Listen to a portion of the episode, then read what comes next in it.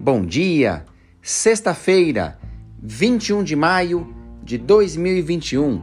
Destaques do Diário Oficial da cidade de São Paulo. Decreto 6261 traz nova redação referente a normas referentes à execução orçamentária e financeira para o exercício de 2021, que é o Decreto 60052 de janeiro deste ano. Na página 3, a portaria conjunta da Secretaria de Governo e da Controladoria Geral do município institui o núcleo de gestão do edital de credenciamento do programa Agentes de Governo Aberto, designando e estabelecendo atribuições para os fiscais de contrato, institui a comissão de seleção dos projetos e outras providências.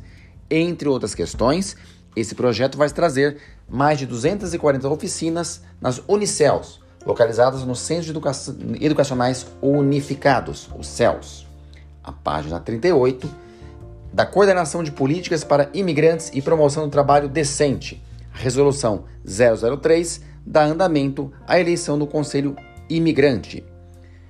Na página 97, Portaria 239 do Tribunal de Contas dispõe de prorrogação de suspensão de prazos e tramitação de processos físicos, ou seja, o arquivo continua fechado devido à questão do coronavírus e diminuição do número de pessoas em circulação no prédio do tribunal. Como destaques da educação, temos a aposentadoria de um diretor, da Adressa Tamaro, na página 37, a súmula de escolha de vaga de professor de educação infantil, que é o comunicado 705. Este é o Expresso Educacional.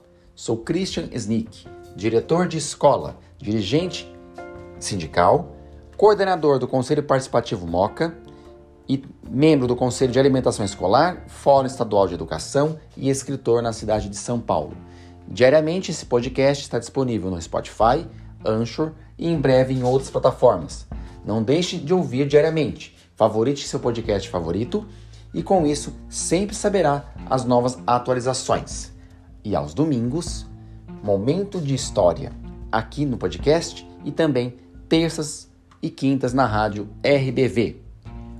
Excelente sextou a todos.